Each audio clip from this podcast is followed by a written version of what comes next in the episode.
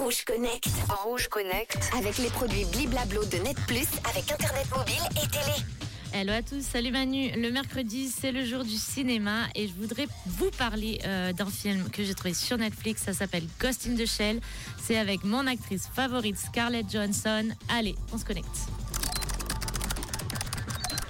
Ghost in the Shell, c'est un film de science-fiction américain euh, réalisé par Rupert Sanders, sorti en 2017. Il s'agit d'une adaptation live du manga Ghost in the Shell de Masamune Shiro, publié en 1989. C'est le premier film de la prolifique franchise japonaise Cyberpunk, Ghost in the Shell, à être produit par des Américains et aussi le premier à ne pas être un film d'animation, même si une grande partie des décors et de nombreuses séquences sont réalisées en animation 3D. La qualité technique et esthétique de celle-ci a été saluée par la plupart des critiques, mais euh, beaucoup de ces derniers ont regretté la faiblesse du scénario et conséquemment du traitement de la thématique du film, les rapports humains-technologie. Je vous raconte un petit peu l'histoire. Dans un futur proche, le major Mira Killian est unique en son genre.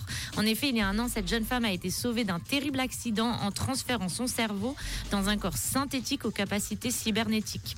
À la suite de l'opération, elle a tout oublié de son passé. Elle a ensuite rejoint une unité d'élite antiterroriste, la section 9, pour lutter aux côtés de Batou contre les plus dangereux criminels. Lorsque sévit une menace d'un nouveau genre capable de pirater et de contrôler les esprits, le major s'avère être la seule à pouvoir la combattre.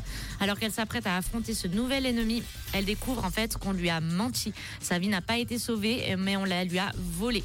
Rien ne l'arrêtera ainsi pour découvrir son véritable passé, trouver les responsables et les empêcher de recommencer avec d'autres cobayes. Pour ce faire, l'individu qu'elle est chargée de neutraliser pourrait lui être finalement d'une aide précieuse. Moi, euh, j'ai vu le film, je confirme, les décors sont vraiment, vraiment réussis et ça nous projette dans un futur digital fascinant. Le scénario est un peu plat, mais Scarlett Johansson est toujours impeccable dans ce genre de film, un petit peu à la Lucie. Je recommande à voir et moi, je vous dis à demain pour un nouveau Rouge Connect.